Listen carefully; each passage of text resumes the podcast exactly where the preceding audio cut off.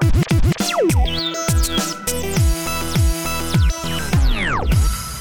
Hallo und herzlich willkommen zum Next Reality Podcast. Wir sind in Folge 47 angekommen und wie immer habe ich einen wunderbaren Gast für euch. Heute bei mir zu Gast im virtuellen Studio ist Matthias Hamann. Matthias bezeichnet sich selbst als Creative Technologist und brennt für Design und Strategie, Implementation von digitalen Technologien in einem sinnvollen Kontext und vor allem, und deswegen ist er heute hier, für das Thema Augmented Reality. Herzlich willkommen, Matthias. Schön, dass du dir die Zeit nimmst. Hi Simon und danke, dass ich da sein darf. Hast du noch etwas hinzuzufügen zu der kurzen Vorstellung, die ich gerade einfach mal rausgeblasen habe? Wer stell dich den Hörern doch am besten auch nochmal vor, so, ich denke immer, die eigene Perspektive auf das, was man macht, ist grundsätzlich eine andere. Ähm, so geht's mir zumindest. ähm, beschreib doch, stell dich unseren Zuhörern doch einfach auch einmal kurz vor. Ja, das ist immer ein bisschen speziell. Also ich ähm, müsste da eigentlich sehr weit ausholen. Ich versuche das mal kurz zu halten. Ähm, was ich oft sage, auch in Meetings oder wenn ich mich bei Kunden äh, vorstelle, ist, dass ich im Prinzip so eine etwas schräge Mischung bin aus ähm, ja, Werber, Marketingmensch und Ingenieur. Also ich habe de facto ähm, äh, bin studierter Ingenieur, habe hier in der HW Medientechnik studiert und habe aber vorher in der Werbung gearbeitet. So und ähm, ja, ich habe halt im Prinzip so zwei Standbeine ähm, bin selbstständig und mache äh, ja, digitale Marketingstrategien für, für Firmen.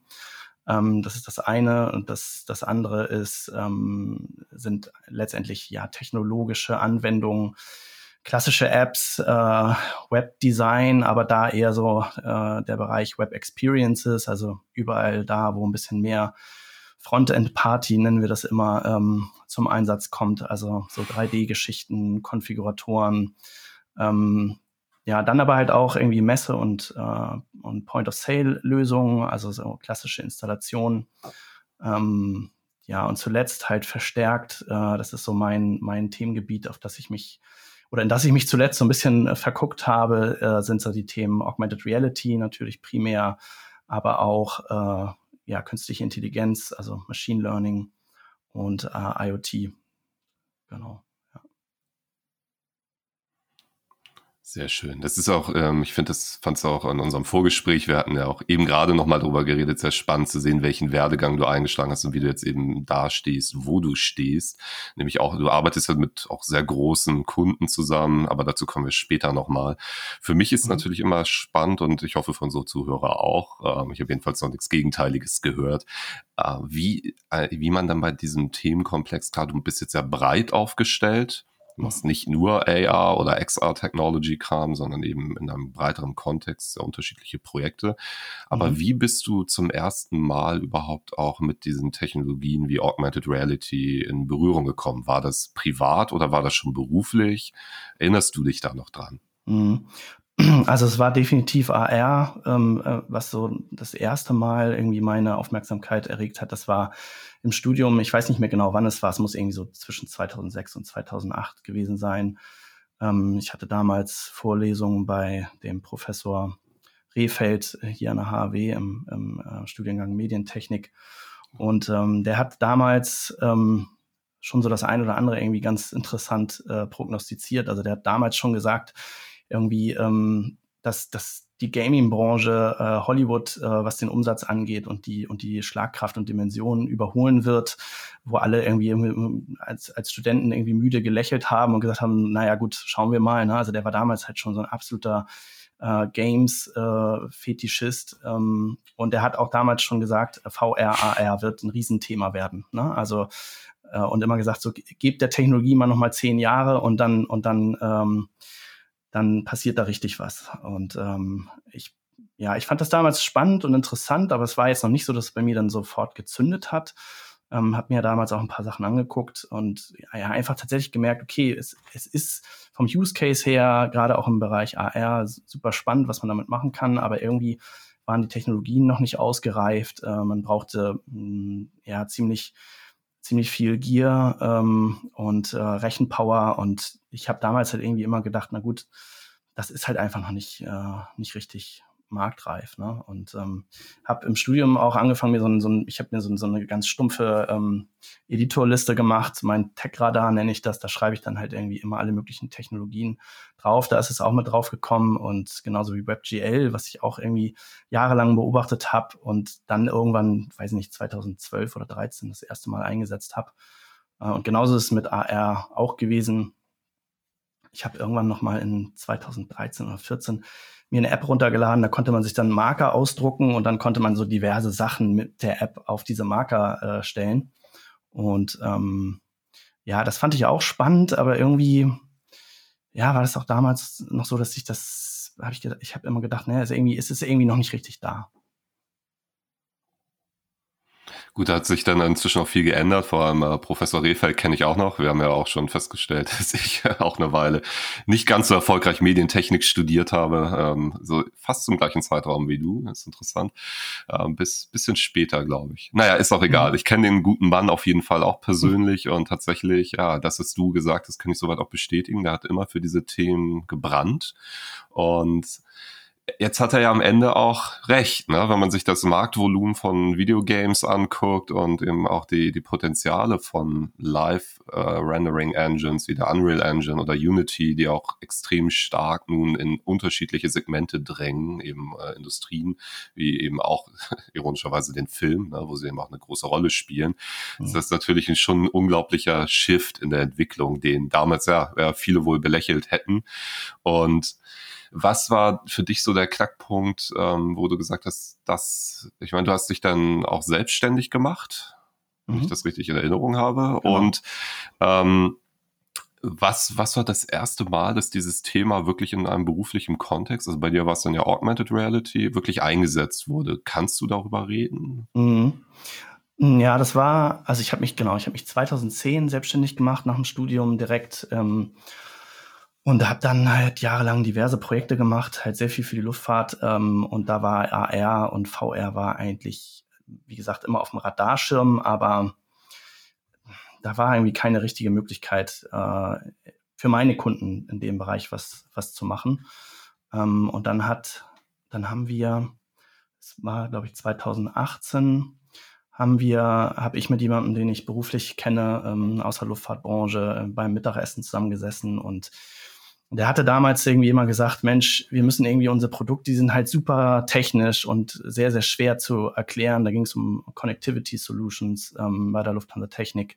Wir müssen, wir müssen die mal ein bisschen anders rüberbringen und ähm, ja, dann sind wir halt irgendwie, haben wir da ein bisschen rumgesponnen beim Mittagessen und dann, dann kam halt irgendwann äh, von mir die Idee zu sagen, hey, wenn ihr das auf Messen oder irgendwo auch im Sales-Bereich, äh, wenn ihr beim Kunden seid, vorführt, dann, dann lasst die PowerPoint doch mal zu Hause und, ähm, und versucht und versucht was mit Augmented Reality zu machen. Und ich hatte halt eine relativ konkrete Idee, wie man das, wie man das machen kann.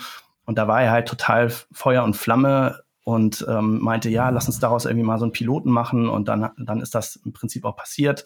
Dann haben wir ähm, einen Piloten gemacht und haben halt dieses ähm, Connectivity-Radom-Thema ähm, sozusagen äh, über Augmented Reality versucht zu, ähm, zu visualisieren. Ähm, also ja, wir haben damals halt äh, quasi einen, einen, realen Flugzeugrumpf gehabt und da hinten drauf kommen immer diese Aufbauten, hat, hat man vielleicht schon mal gesehen, das ist so, so ein, wie so ein kleiner Buckel und das sind im Prinzip die Radome und darunter sitzen die, die Antennen, ne? ähm, die äh, Satellitenantennen, die dann ah, Connectivity okay. in der Kabine äh, ermöglichen und da schert sich normalerweise ja kein Passagier drum. Ähm, für viele Airlines ist das halt seit Jahren ein Riesenthema, ne? weil die halt auch merken, ja gut, äh, die, die Passagiere erwarten eigentlich eine ähnliche Connectivity ähm, wie auch äh, am Boden. Und ähm, ja, insofern äh, ist da sozusagen eigentlich seit Jahren eine relativ große äh, Nachfrage. Jetzt ist es aber ziemlich kompliziert, diese großen Aufbauten, die sind irgendwie zwei Meter lang, irgendwie ein Meter breit, diese Antennen, die sind super, super empfindlich, es ist alles schwer. Ähm, ähm, A, es ist schwer, das international zu verschicken auf Messen, weil der Zoll da halt immer besonders doll hinguckt. Ähm, dann ist es einfach auch wahnsinnig teuer und es geht meistens per Luftfracht. Ähm, und, und es sind permanent Vertriebler unterwegs, eben auch abseits der Messen äh, in der ganzen Welt und präsentieren diese Lösung. Und ähm, da war die Idee, wir arbeiten halt auf der Messe mit einem, mit einem realen Flugzeugrumpf, mit einem Ausschnitt und, und projizieren sozusagen diese ganze Radom- und Antennentechnologie, äh, die von der Lufthansa Technik integriert wird, äh, sozusagen obendrauf per AR. Ne? Und das haben wir dann halt für die AIX, mhm. glaube ich, in 2019 das erste Mal gemacht. Da war halt, wurde das äh, eingeweiht, da war Premiere.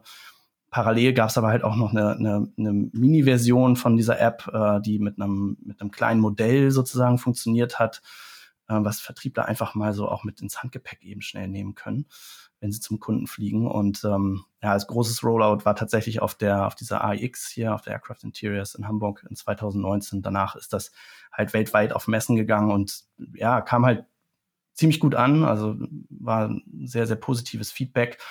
Und da habe ich halt auch nochmal für mich gemerkt, okay, es ist, also diese Technologie ist halt in so vielen Bereichen, also gerade AR, ähm, einfach, ja, mega mächtig. Ne? Also man kann damit Sachen einfach sehr, sehr geil visualisieren. Ähm, und ähm, ja, das war, das war so das erste Mal, dass wir, dass wir damit wirklich Berührungspunkte hatten im Sinne von, wir haben ein reales Projekt gemacht. Ne? Und das war halt auch total Neuland für uns. Ne? Mhm. Ähm, ich habe ich habe äh, Spezialisten in meinem Team, mit denen ich seit Jahren zusammenarbeite im 3D-Bereich, die auch 3D-programmierungstechnisch äh, sehr, sehr fit sind. Ähm, aber AR war dann halt, es ist, war halt Neuland, ne? Also so, so Dinge wie Beleuchtung, ne? inhomogene Beleuchtung. Also du hast einerseits Messelicht, künstliches Licht und gleichzeitig kommt irgendwo oben durch Oberlichtfenster halt ähm, reales Tageslicht rein. Und dann merkst du auf einmal, dass diese Kombination deine App irgendwie ins Stocken bringt. Ne? Also dass, dass, dass, dass dann das Tracking nicht mehr so gut funktioniert. Solche Sachen. Und das war halt alles Neuland. Ne? Insofern haben wir da echt eine Menge getüftelt und ähm, auch ja, eine Menge gelernt dabei. Ne? Also das ist ja auch immer gut, ne? Also gerade auch, äh, ja, klar, man begibt sich, wir hatten ja auch im Vorgespräch drüber gesprochen, wenn man sich in neue Situationen begibt, dann, ja, auch wenn es vielleicht mitunter etwas schmerzhaft wird, ohne zu theatralisch klingen zu wollen, wird es ja, man lernt daraus. Mhm. Für euch, wie, wie, ging die Reise dann weiter? Also ihr habt jetzt Augmented Reality auch als festen Teil oder du hast das als festen Teil deines Portfolios mit definiert. Mhm. Wie ist dann aktuell die Nachfrage? Also äh, ist, geht das weiter? Ich meine, gut, ich, kann mir gut vorstellen, korrigiere mich bitte, wenn ich falsch liege. Ähm, du bist ja breit aufgestellt, das ist für dich jetzt nicht der essentielle Kern, ist zu sagen, okay, es muss jetzt immer Augmented Reality sein, du wirst mhm. höchstwahrscheinlich eben auch weiter beruflichen Erfolg haben können. Aber wie, wie ist die Reaktion auf dieses Projekt gewesen und ist das Thema Augmented Reality dann über die Jahre heißer geworden für euch persönlich, wie auch auf dem Markt? Mm, ja, definitiv. Also was, was wir beobachtet haben, ist, dass also gerade vor der Pandemie, also kurz vor der Pandemie, ähm, eine relativ hohe Nachfrage da war. Ähm, also im Prinzip alle kalten Anfragen, nenne ich das immer, die über die Website kommen oder damals kamen, ähm, die waren eigentlich fast alle, ähm, da ging es fast immer um, um Augmented Reality.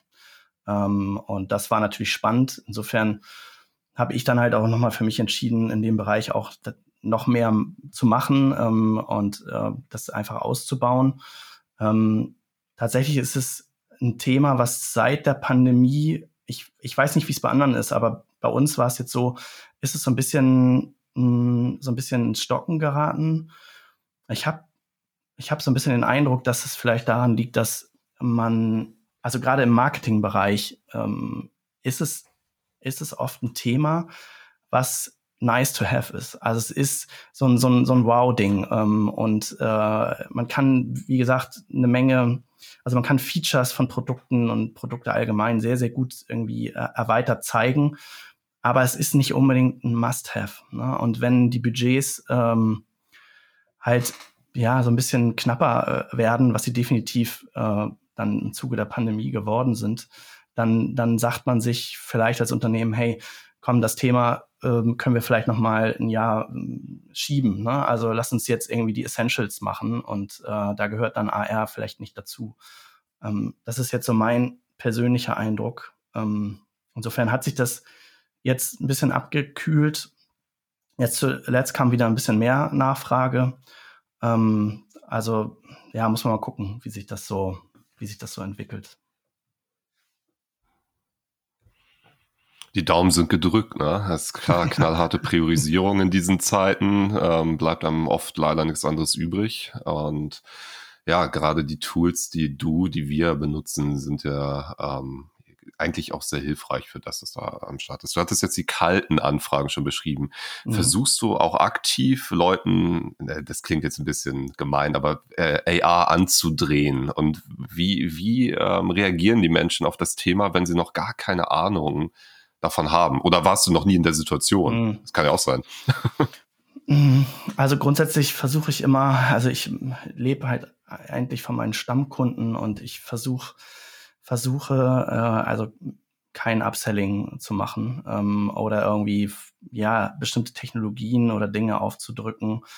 Ähm, aber es gibt natürlich durchaus Situationen, wo man einfach merkt, also wie jetzt auch eben in dem Beispiel, gab auch noch mal ein, zwei andere Beispiele, wo man, wo man dann einfach sagt, hey, AR wäre dafür eine super Lösung.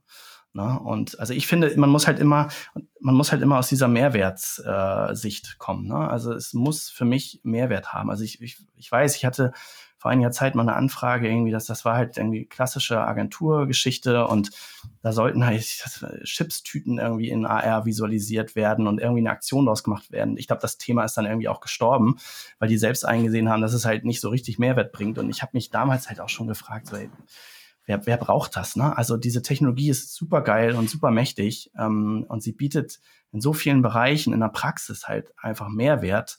Ähm, in der Navigation oder wo auch immer, können wir vielleicht gleich nochmal drüber sprechen, aber, aber man muss damit nicht irgendwie, wenn man schon seine Chipstüte vor sich hat, irgendwie mit einem QR-Code äh, die scannen und äh, oder den QR-Code darauf scannen und dann irgendwie sich über eine virtuelle Chipstüte freuen oder die oder die anderen Sorten, die es noch gibt. Ne? Das ist so, ich denke mir halt einfach, das macht einfach keinen Sinn. Ne? Also ähm, und insofern, ich finde, es muss immer passen. Und äh, ja, wenn es passt, klar, dann schlage ich es vor. Und ähm, dann ist es aber natürlich auch immer eine Budgetsache. Ne? Also sobald man irgendwie in den Bereich 3D-Programmierung geht, sei es jetzt Konfiguratoren, VR, AR, das, das werden eine Menge Leute auch in unserem Bereich bestätigen können. So dann, ja, dann läuft der Zähler, das, der Aufwandszähler halt einfach mal ein bisschen schneller. Ne? Das ist einfach viel Arbeit. Ne? Ja, absolut. Ja, das ähm, so ein steter Kampf dann äh, und auch da wieder nach zu gucken, wie, wie wird was priorisiert. Aber ähm, ja, ich, ich fühle das gerade einfach, deswegen bin ich auch in so einem kleinen Loop, wo ich so denke, ah, okay, ja, na klar, kennt man zu gut leider auch. Ähm, Du hattest gerade schon das Thema Navigation angesprochen. So, jetzt haben wir tatsächlich einmal so die Chips-Tüten als, nennen wir es mal, deklarieren wir es als Negativbeispiel. Ähm, was war denn das, das Sinnstiftendste, was, oder das, ja, das ist vielleicht blöd, das ist gemein und wertend. Ähm, was ist für dich das spannendste Projekt besser gewesen, das du hast realisieren dürfen?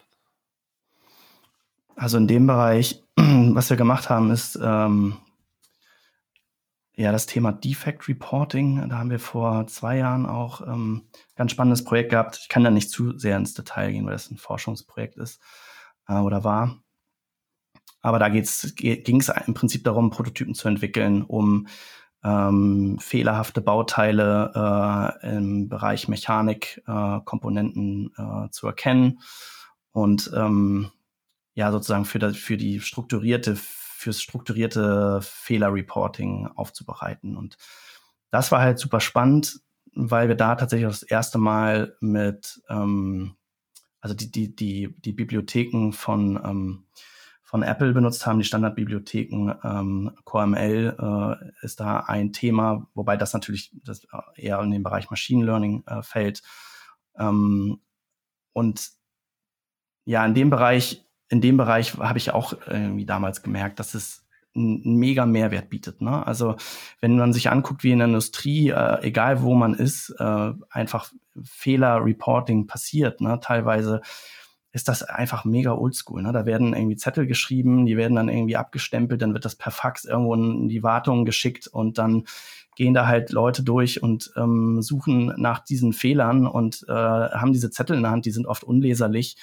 Ähm, und ja, also das ist halt irgendwie nicht so, wie man sich Digitalisierung vorstellt. Ne? Und wir hatten damals halt die Chance, eben an diesem MVP mitzuarbeiten und haben äh, mit einer Kombination aus, ähm, aus Machine Learning und äh, Augmented Reality sozusagen automatisiert mit, mit einem iPad ähm, Bauteile erkannt äh, und äh, ja dieses Fehlerreporting sozusagen effizienter äh, dadurch gestaltet. Ne?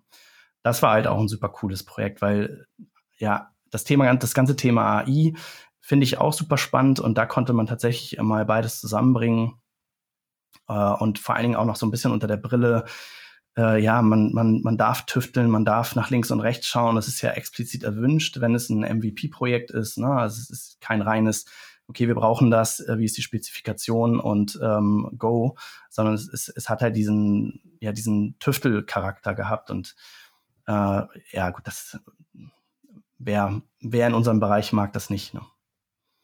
Ja, ich glaube, sonst würde man nicht ähm, zum jetzigen Zeitpunkt in dieser Branche landen, ähm, wobei sich natürlich auch schon viel getan hat, gerade über die letzten Jahre.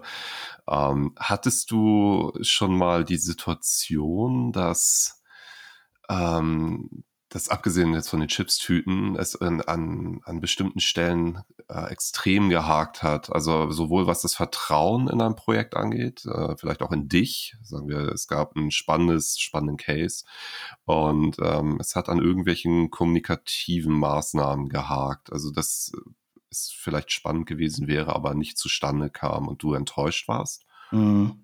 Oft.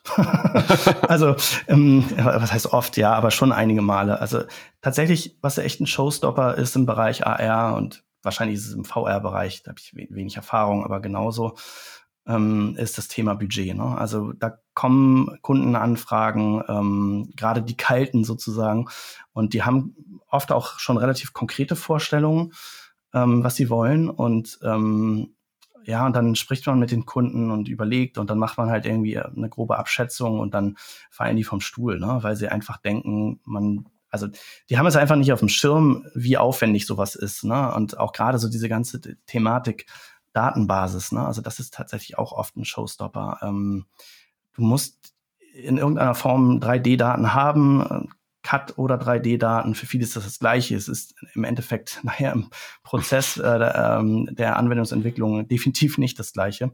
Mhm. Und ähm, ja, also das sind so Sachen, die ich immer wieder sehe, also diese, diese Budget-Thematik, dass die Leute dann halt irgendwie total überrascht sind. Ähm, und das nächste ist tatsächlich auch, das ist aber so ein bisschen so ein Positionierungsding.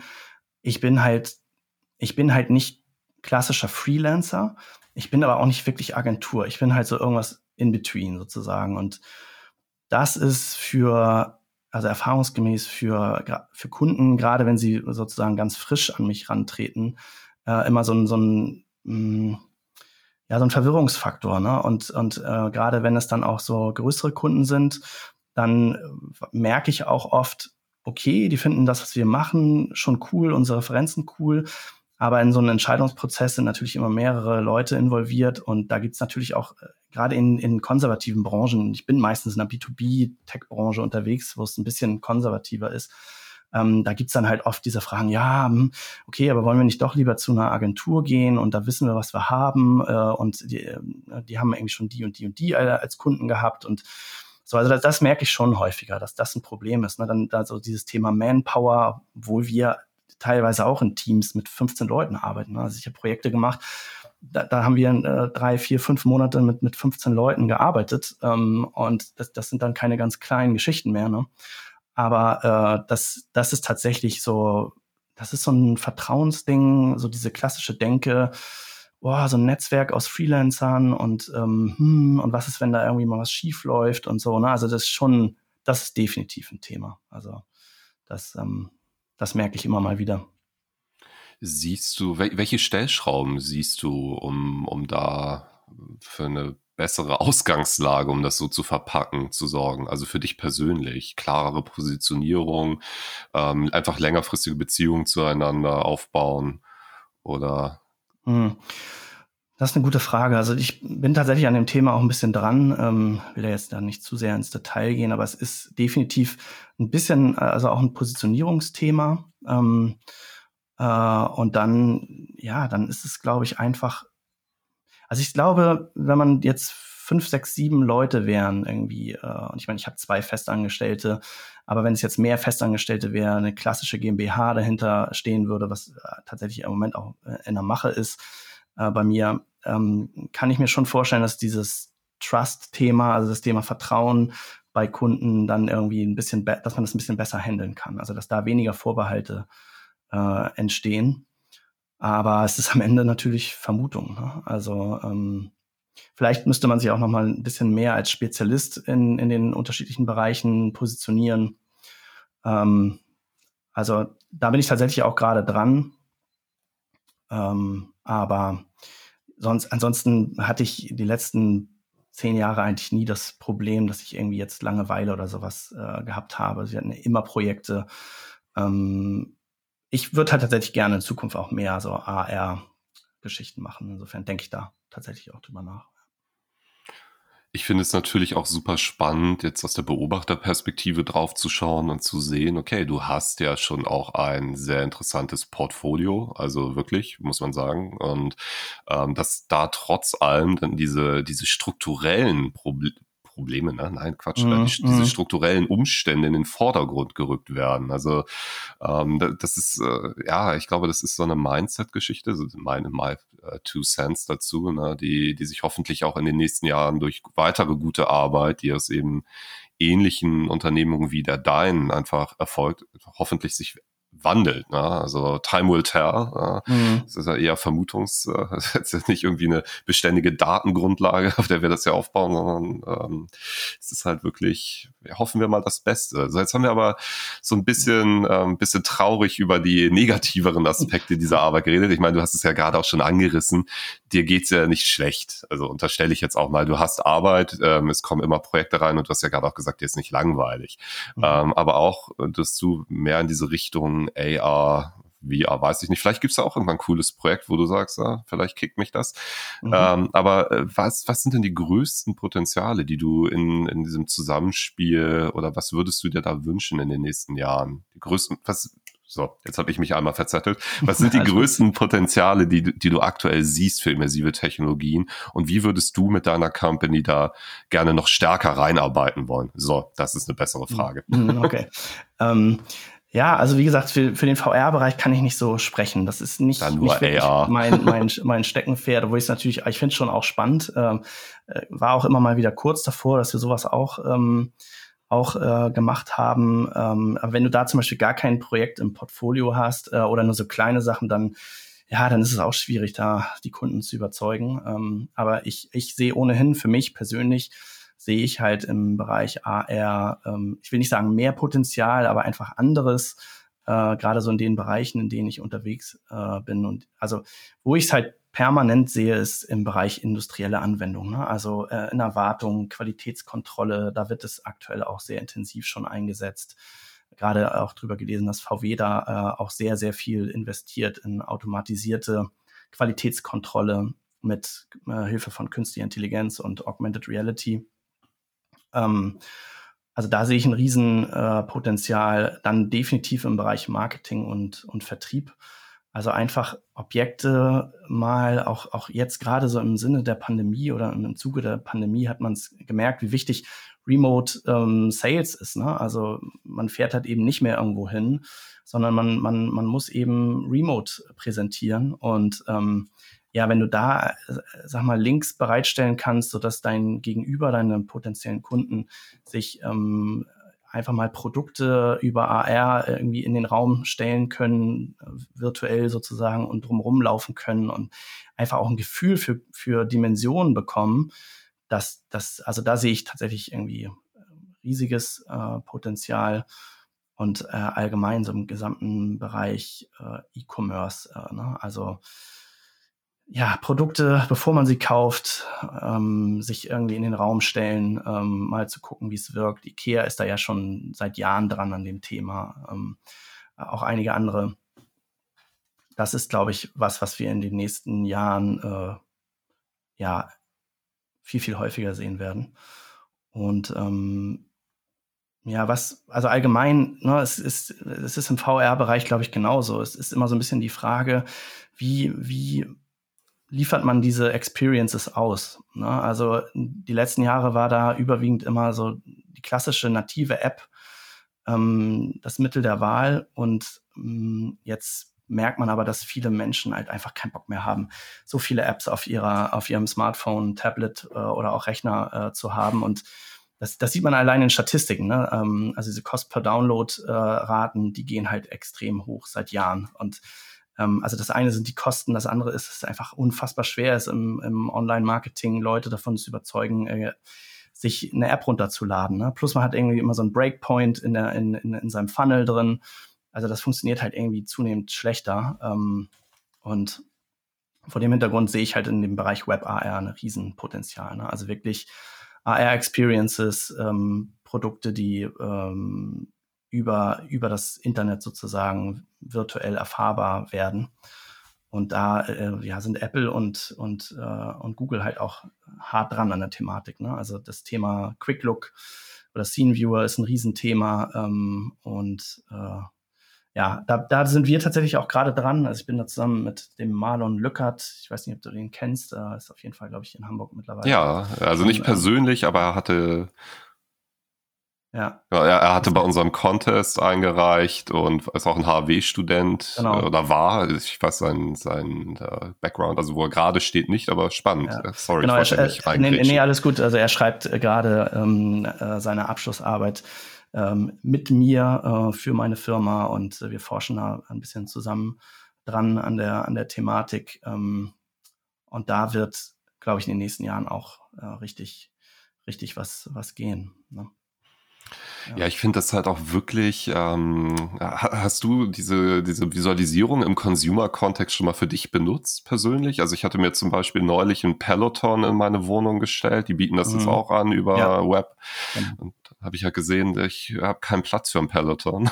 das ist natürlich dann vielleicht nicht der gewünschte Effekt, ähm, aber auf der anderen Seite als Konsumentenerlebnis natürlich auch gut so, dass man da keine Enttäuschung verursacht. Mhm.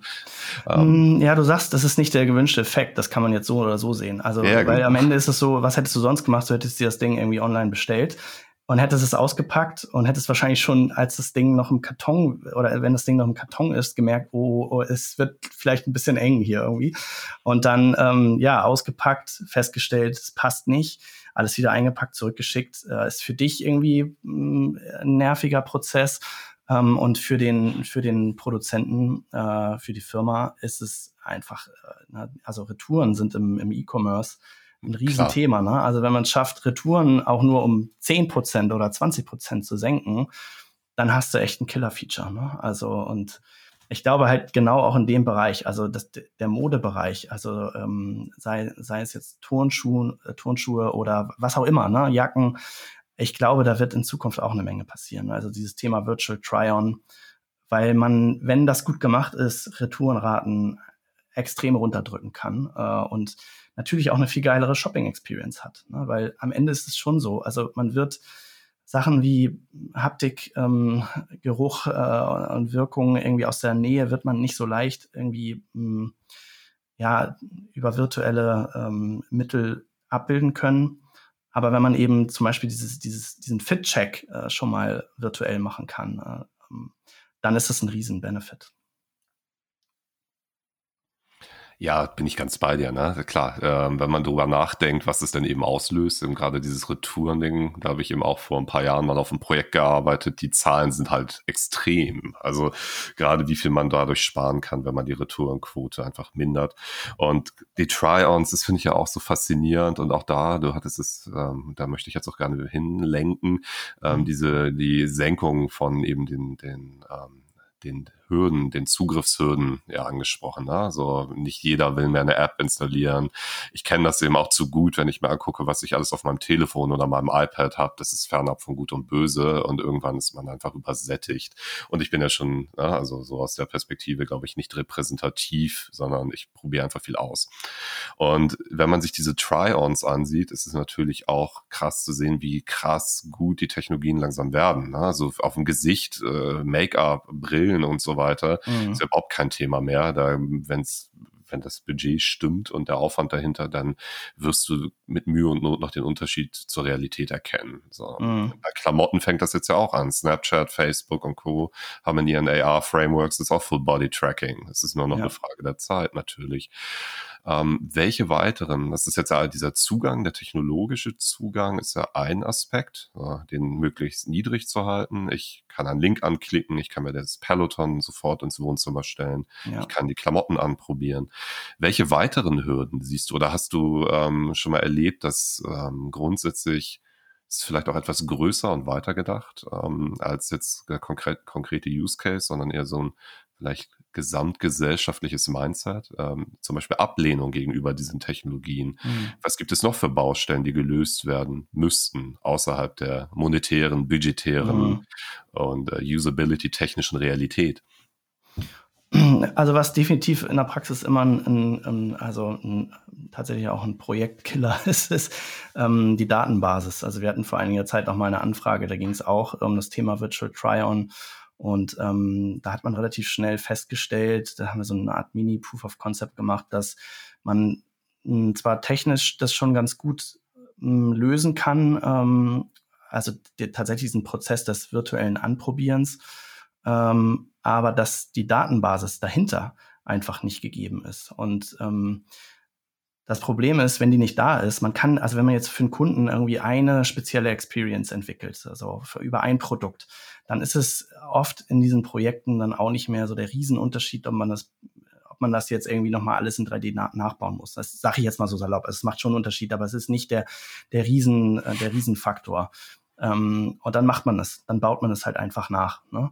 Ähm, man muss sowieso ganz viel irgendwie Texturen ähm, und, und äh, Lichtschattierung äh, reinbacken in, also, und, und in die Trickkiste greifen, um einfach die Performance hinzubekommen. Äh, insofern macht das den Kohl nicht fett.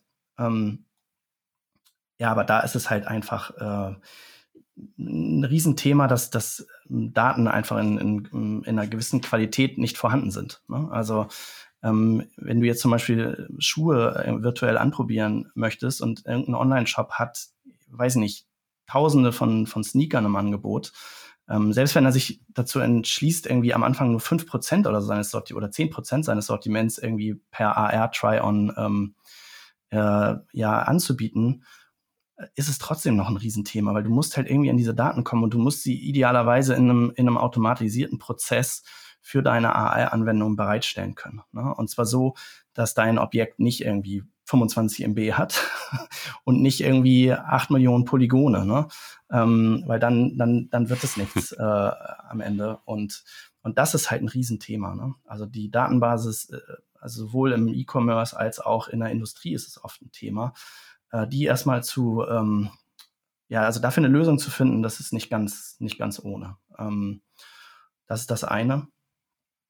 Und das andere ist, glaube ich, tatsächlich mh, mm, so ein bisschen, ist nur ein Bauchgefühl, aber ich habe irgendwie das Gefühl, dass die Akzeptanz von, von halt, von Gier, also sprich äh, irgendwelche Brillen, einfach auch nicht so da ist, wie man es gerne hätte. Ne? Also wir sind in der Branche, wir finden es spannend, wir interessieren uns dafür, aber ich habe manchmal so ein bisschen Sorge, dass das irgendwie schon nochmal ein Showstopper sein könnte. Ne? Also ähm, weil am Ende ist es so, also auch für die, äh, für die PlayStation gibt es jetzt seit Jahren ähm, diese VR-Brille. Ich kann jetzt nicht sagen, dass jeder, den ich kenne, der eine PS4 hat äh, oder PS5, halt äh, so eine Brille zu Hause hat. Ne? Also die, diese klassischen, die klassischen Experiences, die wir da haben in dem Bereich, also sowohl Gaming als auch äh, vielleicht auch im AR-Bereich, also wenn man zum Beispiel auf dem Smartphone sich anschaut, die sind halt einfach schon echt gut und die, die, die tun es auch oft. Ne? Also die, die, die erfüllen den Zweck.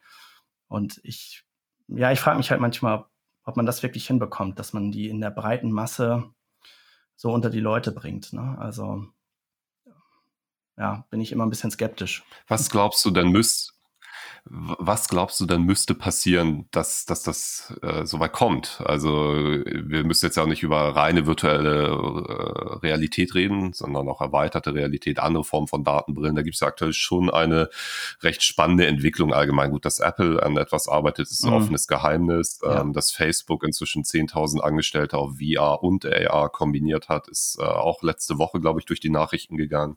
Also mhm. Also da ist ja schon viel los Traust ja. du es einem dieser Player zu? Ähm, ich klammer jetzt mhm. mal so Entwicklungen wie die Unreal Light, eine Datenbrille, ähm, Mixed Reality Datenbrille für das Oppo, schieß mich tot, also ein sehr, ein, ein einziges Smartphone da draußen aktuell.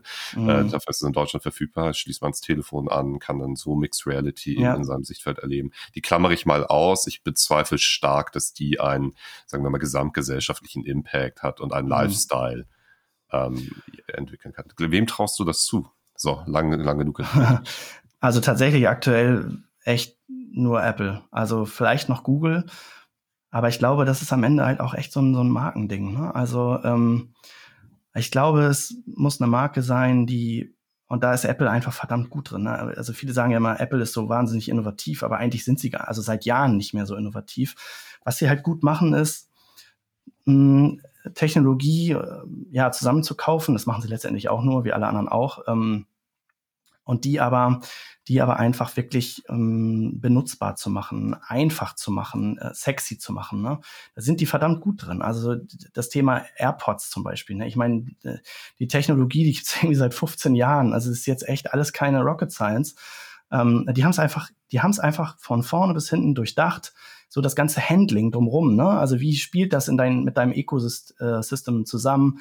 Ähm, und das können die einfach gut. Und deswegen glaube ich, dass, ähm, dass Apple da äh, jemand ist, der das, der das Thema pushen kann. Ne? Also ich habe jetzt zuletzt gelesen, dass, dass es so Gerüchte gibt, ähm, dass die, die, diese erste Brille, die ja angeblich in der Mache ist, ähm, dass die vermutlich so um die 3000 äh, Dollar kosten soll.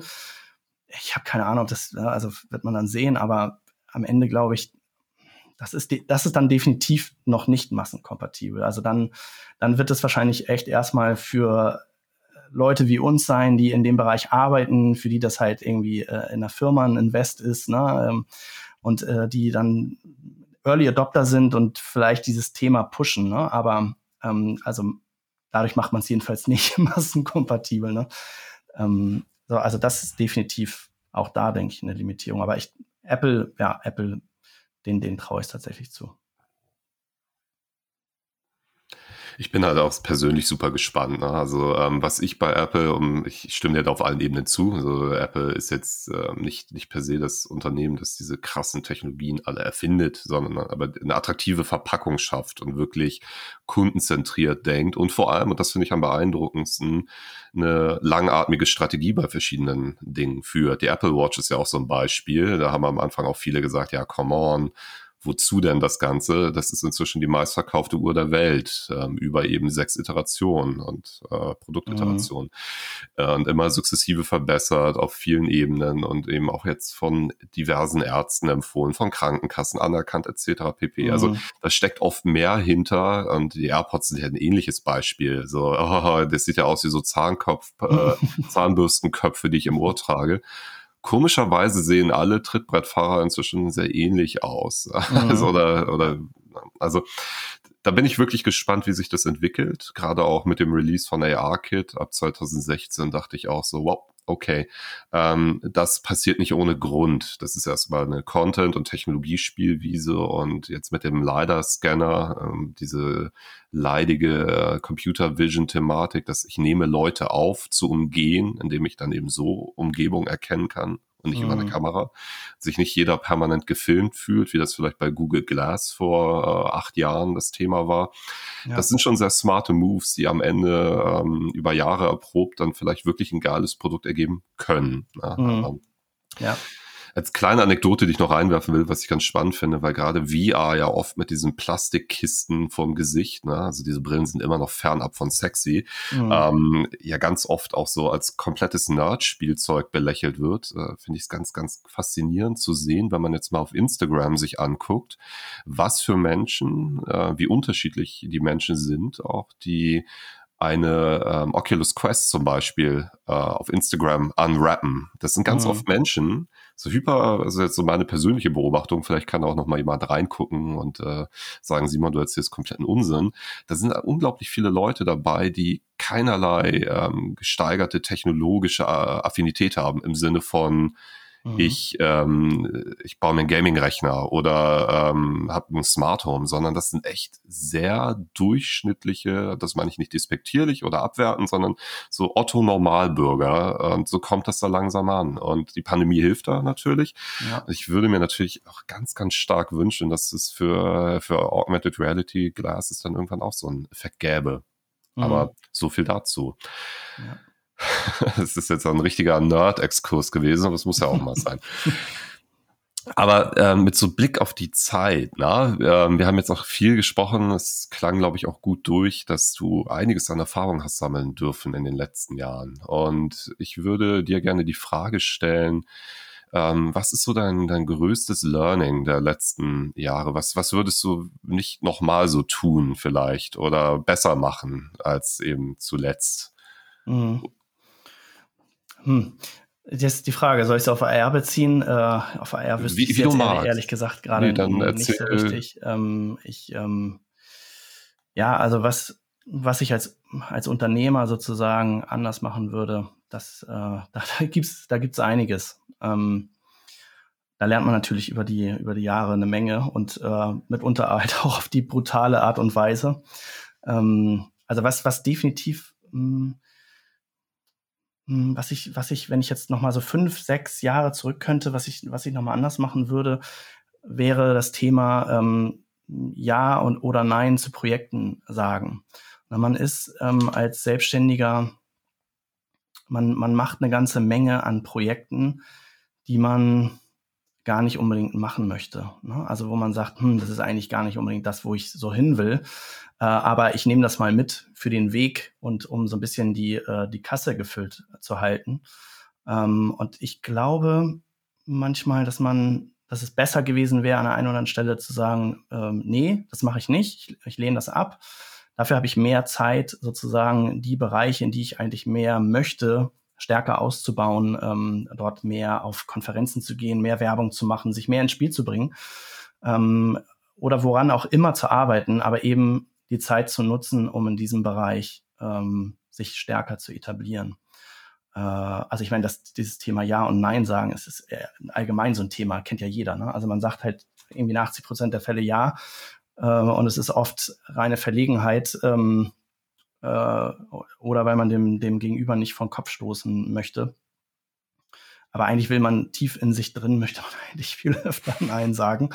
Äh, und das ist tatsächlich was, ähm, ja, sowohl im, im geschäftlichen als auch manchmal im privaten Bereich, ähm, äh, würde ich das, glaube ich, rückblickend ein bisschen anders machen und mehr Nein sagen. Also kann man diplomatisch ja auch machen. Das muss ja nicht, muss ja nicht irgendwie unhöflich Holzhammer. passieren. Ja. Genau, genau. Es muss ja nicht mit der Holzhammer-Methode passieren. Ähm, da da gibt es ja Möglichkeiten, das diplomatisch zu machen.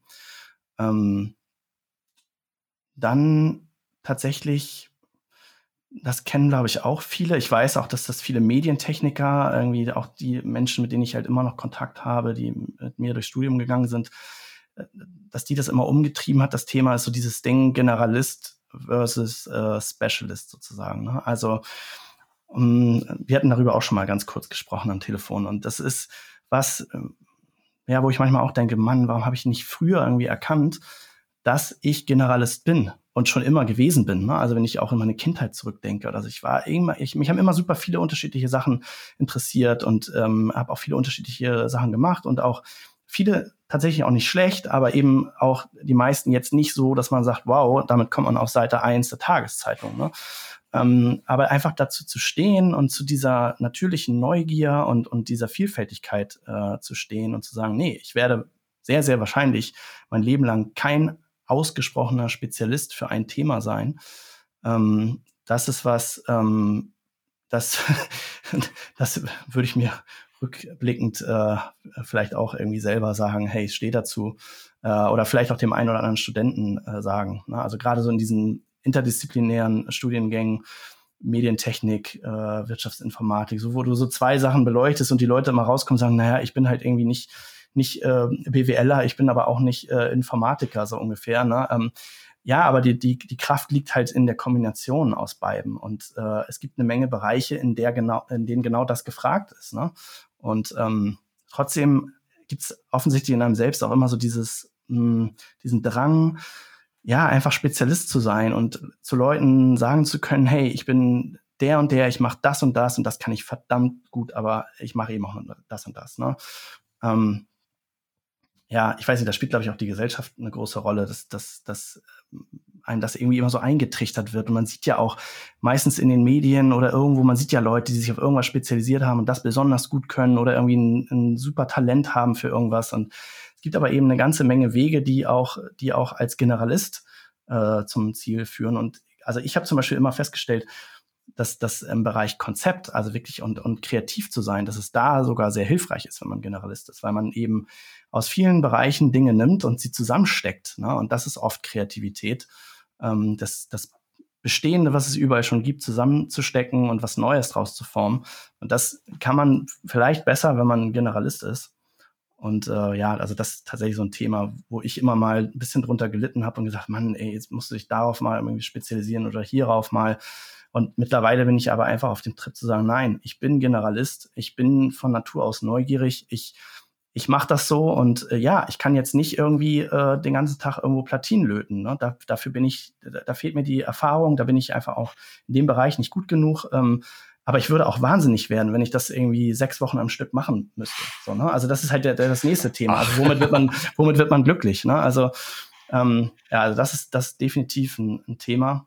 Und dann, was ich halt jedem Selbstständigen ja mitgeben kann und was viele, glaube ich, einfach direkt falsch machen, wenn sie sich selbstständig machen, ist das Thema Branding äh, unter, zu unterschätzen. Ne? Also das Thema Branding, und damit meine ich nicht einfach nur ein schönes Logo oder na, irgendwie eine, eine schöne äh, Type auszuwählen, sondern wirklich sich ernsthaft mit seiner Marke auseinanderzusetzen, bevor man überhaupt mit seinem Angebot an den, an den Start geht. Ne? Also das idealerweise in Kombinationen auszuarbeiten ähm, und nicht nur zu sagen, hey, wir nehmen eine, wir machen uns eine Website, wir machen, wir sind irgendwie blau, wir haben irgendwie ein ganz cooles Logo, das hat vielleicht auch irgendein guter Grafikdesigner entwickelt, alles schön und gut. Ähm, nein, sondern wir setzen uns hin und überlegen, was ist wirklich unsere Marke? Wie ist unsere Positionierung? Ähm, wofür stehen wir? Was haben unsere Kunden durch unser Angebot für einen Benefit? Ne? Also Value Proposition, so klassische Themen. Ähm, also eigentlich sehr, sehr theoretisch, aber ich glaube, also da würde ich nochmal Dinge komplett anders machen, wenn ich jetzt irgendwie nochmal eine neue Firma gründen würde und da halt auch Geld für in die Hand nehmen. Ne? Weil das ist dann oft das Problem, dass man dann als Gründer natürlich hat man nicht viel Geld und muss sehr genau überlegen, wo man das wenige Geld, was man dann hat, ähm, investiert. Aber ich, ja, ich kann einfach echt nur jedem raten, das Thema nicht zu unterschätzen, weil am Ende ist das, glaube ich, ein riesen Erfolgsfaktor. Also wenn man, wenn man sich da am Anfang viel, viel Zeit für nimmt und, und möglichst halt auch Sparingspartner, idealerweise Experten in dem Bereich, ähm, um, um, sich, um sich selber und sein Angebot, seine Marke wirklich äh, gut aufzustellen. Das war jetzt ein schöner Rundumschlag auf jeden Fall. Aber Sorry auch, für den Monolog.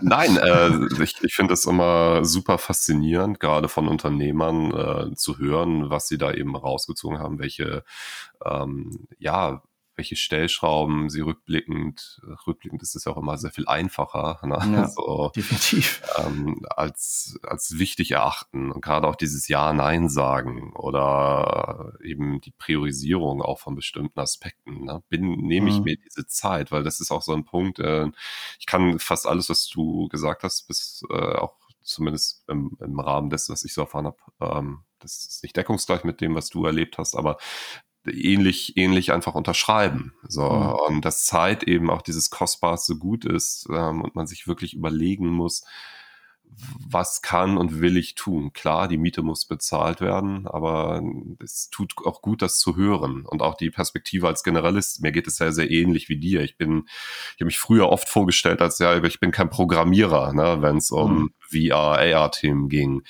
ist auch unerheblich am Ende. Ich kann trotzdem lustige Prototypen bauen. Ne? Mhm. Also ja. äh, und dafür gibt's dann eben Programmierer, die den, den anderen Kram lösen, wenn es dann ja. soweit ist. Ähm, das ja. ist aber, glaube ich, auch, wie du gesagt hast, ein gesellschaftliches Thema, dass ähm, natürlich dem auch innewohnt, dass so ein Generalist für viele einfach auch nicht greifbar ist. Du bist ein mhm. Generalist in was? Und dann beißt sich die, der Hund, die Katze, wie auch immer, in den Schwanz. Ne? So, ja. Das ist unangenehm. Und ähm, ja, man fühlt sich irgendwie immer so ein bisschen, so geht's mir persönlich jedenfalls ein bisschen schäbig dabei. Ne? Also ich kann jetzt nicht, ja, also nee, Programmierer bin ich nicht, ja, Grafiker auch nicht, ne? obwohl es ist natürlich komplett irrational, mm, ähm, so, so ja. zu denken. Aber ja, dafür, also ich finde dein Plädoyer für das Generalistentum unglaublich super. also. Ja, man muss, glaube ich, einfach dazu stehen. Also, und man wird, das, das nächste Ding ist ja auch, du, man neigt dazu, als Mensch irgendwie immer das allen recht machen zu wollen, aber du wirst mhm. immer Leute haben, äh, für die bist du nicht interessant, die nehmen dich vielleicht nicht ernst, die stecken dich in eine Schublade, äh, in der du gar nicht sein willst. Aber hey, was, was interessiert es dich? Ne? Also es wird immer eine ganze Menge anderer Menschen geben, die das nicht tun und die das spannend finden, was du machst. Und das ist definitiv auch meine Erfahrung, die ich da gesammelt habe. Und insofern glaube ich, ist es einfach echt wichtig, äh, dazu zu stehen. Was, was definitiv, also bei, bei mir, was mich immer ein bisschen beruhigt hat, ist, dass ich gesagt habe, okay, ja, ähm, wenn es hart auf hart käme, könnte ich mich hinsetzen und in, in zwei, drei Wochen auch wieder irgendwas programmieren. Nur ich kenne halt Leute, die machen es in drei, vier Tagen. so, ne, also das ist halt ja. das Ding. Ne? Also ich habe äh, ja auch im Studium äh, programmiert. Ich habe auch ähm, nach dem Studium tatsächlich äh, auch Anwendungen und Websites, also Backend und Frontend Sachen programmiert ähm, und weiß schon äh, im Prinzip, was Phase ist. Ähm, aber ich habe diesen Pfad halt irgendwann verlassen, weil ich auch gemerkt habe, okay, das macht mir auch Spaß, macht mir heute noch Spaß, äh, einfach mal was just for fun irgendwie zu programmieren oder einem Raspberry Pi rumzutüfteln mit irgendwelchen Sensoren oder so. Das finde ich cool, aber ich merke dann auch ganz schnell wieder, ja gut, aber jeden Tag von morgens bis abends auf den Editor starren, äh, da, da, hast du auch, auch keinen Bock drauf und eigentlich ist es auch nicht dein natürliches Thema. Also es, ich habe immer wieder auch gemerkt beim Programmieren, es gibt einfach Leute, die sind da besser, die können Dinge klüger, abstrakter lösen. Ne? Also und ähm, ja, vor dem Hintergrund ist es trotzdem gut, wenn man so seine, seine Assets hat, wo man weiß, okay, in dem Bereich habe ich aber definitiv viel Erfahrung. Das ist also bei uns einfach auch auf der Webbereich. Ne? Das ist immer so unser, unser, unser Heimspiel. Also sobald es irgendwie um Webtechnologien geht, dann fühle ich mich irgendwie automatisch viel stärker zu Hause. Ähm, und insofern, also jetzt alles machen und nichts ist natürlich auch nicht gut, ne? das meinte ich damit auch nicht, aber halt irgendwo so sein, sein Peak zu haben, wo man sagt, okay, da, da, äh, da ist man aber definitiv schon recht fit und hat sehr viel Erfahrung, das ist gut und äh, dann drumherum eben, ja, äh, eine schöne, schöne, breite Welt an Themen. Ne? Sehr schön. Abschließend eine letzte Frage. Ähm, wo, wo möchtest du hin? Also wo soll die Reise für dich, deine Firma hingehen in den nächsten Jahren, wenn du es dir aussuchen könntest?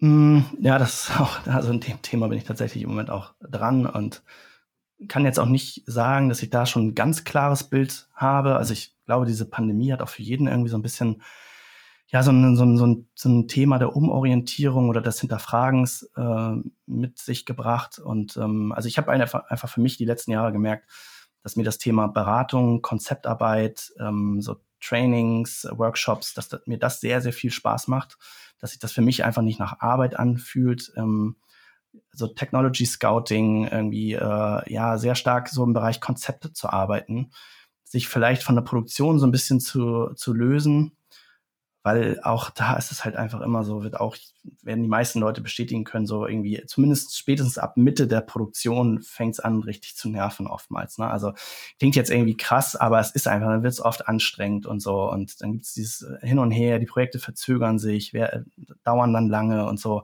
Und irgendwie bist du dann schon, dann bin ich halt oft schon irgendwie im Geiste schon wieder beim nächsten Projekt. Und ähm, insofern äh, äh versuche ich da halt auch in den nächsten Jahren mich mehr auf diese, auf diese erste Phase, äh, ich will nicht sagen zu beschränken, aber dort mehr darauf zu fokussieren. Ähm, und äh, ja, ansonsten bin ich gerade überlegen, halt einfach zwei, mich in zwei Marken aufzugliedern aus, aus der, genau aus der Positionierungsthematik, die wir vorhin angerissen äh, haben.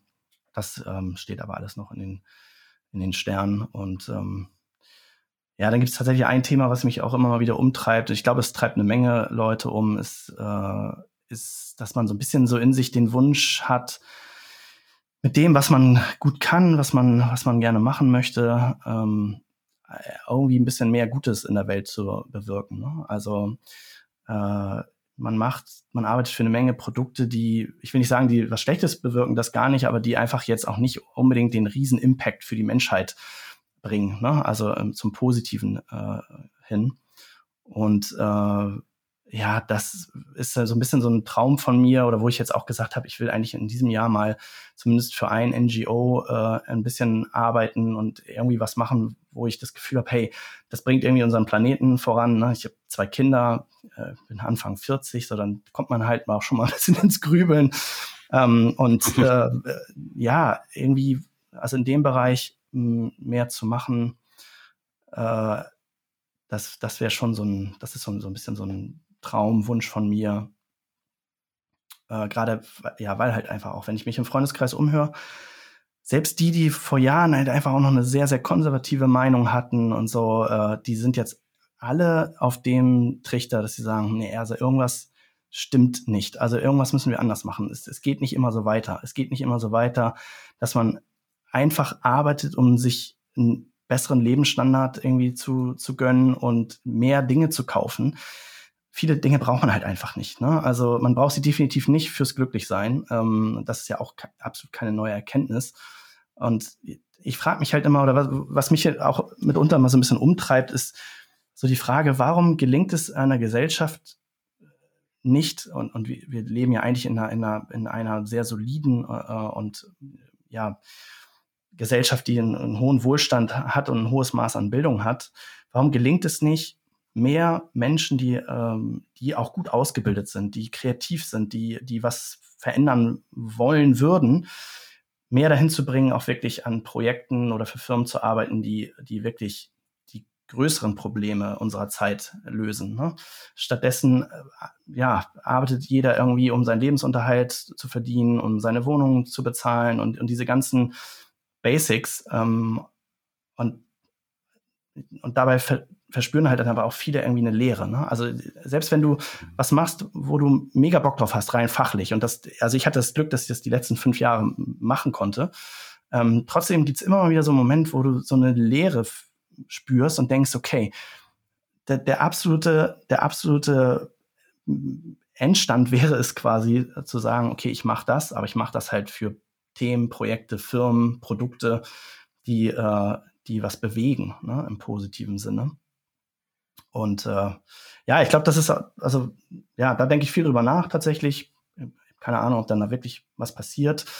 Ähm, also, äh, es ist auch so ein Thema, ne? Also man zeigt halt immer gern auf andere und sagt, Mensch, äh, es müssten viel mehr Leute das und das tun. Ne? Aber man muss, man muss halt einfach echt stumpf bei sich selbst anfangen und sagen, gut, ich kann mit meinem täglichen Verhalten kann ich eine Menge ändern äh, im Kleinen. Aber das macht, wenn es viele machen, macht das einen riesen Unterschied. Ich kann aber halt auch irgendwie was radikal anderes machen verdiene vielleicht trotzdem meinen Lebensunterhalt, kann mir vielleicht nicht die fetten Urlaube leisten oder so, aber bin dafür irgendwie viel, viel glücklicher, tief im Innern. Ne? Äh, oder, oder, oder unsere Regierung denkt einfach mal drüber nach, irgendwie so eine Art Stipendium äh, ja, zu entwickeln, also so eine Art Stipendium, wo man, wo man Leuten, die hochqualifiziert sind, die kreativ sind, die, die irgendwie kreative Lösungen erarbeiten, einfach einen Teil des Lebensunterhalts finanziert und äh, dafür arbeiten die eben an, an übergeordneten Projekten, die die Gesellschaft irgendwie voranbringt äh, ne, so, oder bringen. Und also ich glaube, da sind wir halt auch in Deutschland oder überall in der Welt also einfach saukonservativ unterwegs. Ne? Also dass man, ich glaube, man muss da einfach mal so sein, sein, sein, sein, sein Kastendenken äh, abheften und ja, einfach schauen, dass, dass man da vielleicht mal an kreativen Lösungen arbeitet. Aber auch, man, man muss es halt machen. Ne? Ja, wie, wie so oft im Leben. Ähm, klar, Unsicherheiten überwinden, ähm, Strukturen überwinden, das ist alles nicht ganz trivial, aber äh, es war auf jeden Fall ein sehr tiefer, tiefgehender und bewegender Abschluss, den du hier gerade abgeliefert hast. Äh, mich gerade auch nochmal ähm, zum Nachdenken bringt auf unterschiedlichen Ebenen. Das, was du auch angesprochen hast, gerade die Situation des letzten Jahres äh, hat eben auch viel, also verschiebt viel, zumindest bei mir eben auch mental. Und darüber aktiv nachzudenken in diesem Spannungsfeld zwischen ich muss meine Miete bezahlen, ich muss dies machen, ich muss das machen. Äh, man ist ja auch ein bisschen in so einem Trott gefangen. Also ich, ähm, es war, war sehr schön, dir gerade dabei zuzuhören und ähm, diesen Appell auch, dass man die Dinge vielleicht auch in die Hand nimmt und guckt, wo fange ich bei mir an. Das finde ich sehr, sehr gut und wichtig in dem Sinne würde ich an der Stelle auch, ähm, ich würde tatsächlich nach diesem, nach diesen Schlussworten jetzt auch auf die äh, Abschlussquickies verzichten wollen. Ich finde, das ähm, nimmt äh, den, den doch eher ernsten Ton raus. Äh, das muss jetzt nicht sein. Mhm. Hast du noch etwas weiteres auf dem Herzen? Ansonsten naja, eigentlich nicht. Ansonsten das Gespräch sehr genossen. ich auch. Ich, ich äh, ja, ich möchte mich sehr bei dir bedanken, dass du die Zeit genommen hast, ähm, dass ich dein erster Podca Podcast-Host sein durfte. Ja. Und ja, es hat mich gefreut, dass es dir gefallen hat, so wie du es gerade gesagt hast. Ja, vielen Dank in deine Richtung. Hat mir, hat mir sehr viel Spaß gemacht. Definitiv. Ja. Dann nochmal vielen Dank an dich, Matthias. Und ähm, ihr findet Matthias Kontaktdaten und alles in den Show Notes äh, und auf Social Media, wo auch immer wir die Folge über, überall, wo wir die Folge rausblasen, wo auch immer klingt so, als wenn wir sie nicht irgendwie promoten würden. Ähm, und ja, ich hoffe, euch da draußen hat es auch Spaß gemacht, uns zuzuhören. Bleibt dabei, wir sind bald wieder zurück. Vielen Dank und ciao.